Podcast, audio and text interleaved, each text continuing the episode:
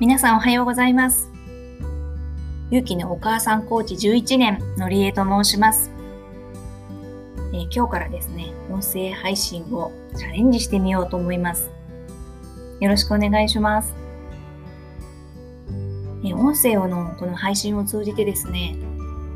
私が経験して学んだこう気づき、ああ、そんなことってあるよね、みたいなこととか、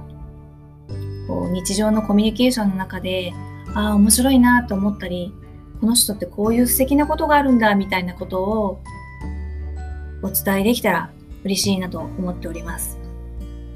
そうすることによってね、息子とのコミュニケーションも活発にしていきたいなと目論んでますし、それからこれを聞いていただいているあなたともね、本当に全く接点がないあなたに聞いてもらえるのかと思うと、でそんな人とこれからつながっていけるのかもしれないと思うと、なんかちょっと怖いけどもドキドキワクワクこう自分の未来って何が起こるかわからないよねみたいなのがすごく楽しみです。でねやっぱり人生って本当先には何が起こるかわからないじゃないですかって本当に思います。私自身もですね小さい頃からあ小さい頃は結構勝ち気な子で何でも一番を取りたいっていうタイプだったんだと思うんですけども物心ついて、まあ、いろいろあって、気がついたら、なんかのんびりと、居心地のいい場所があると本当嬉しいなっていう、それぐらいの子になってました。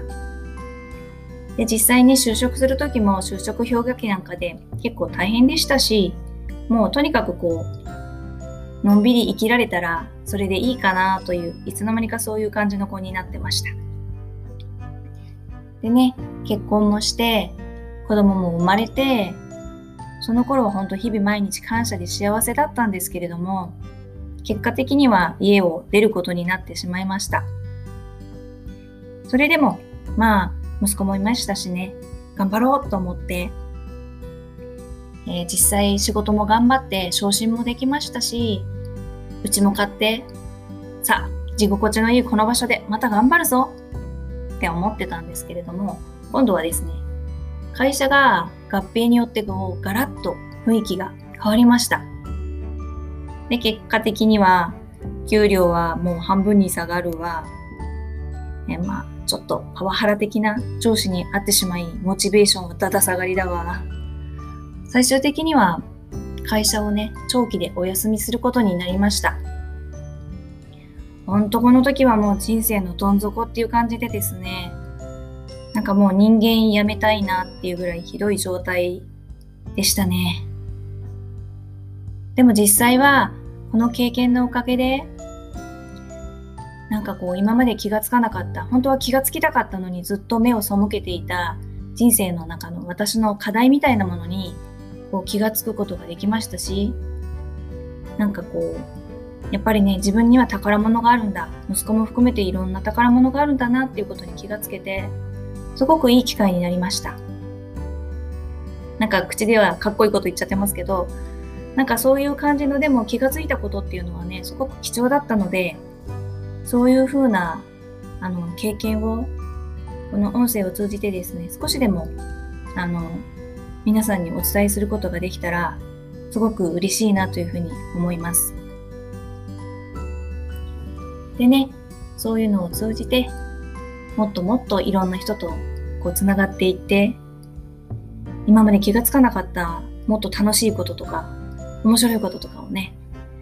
あのー、やっていきたい体験していきたいっていうのが私のこれからの夢というかですね、まあ、実現していきたいことです。今日から音声配信、えー、楽しくやっていきたいと思いますので、皆さんどうぞよろしくお願いします。今日のこのお話がね、もしよかったらフォローしていただいて、これから続けて聞いていただいたらとても嬉しいと思います。えこの音声配信をするにあたってですね、私、本当にいろんな人に、あの、背中を押してもらったんですけど、その中でも、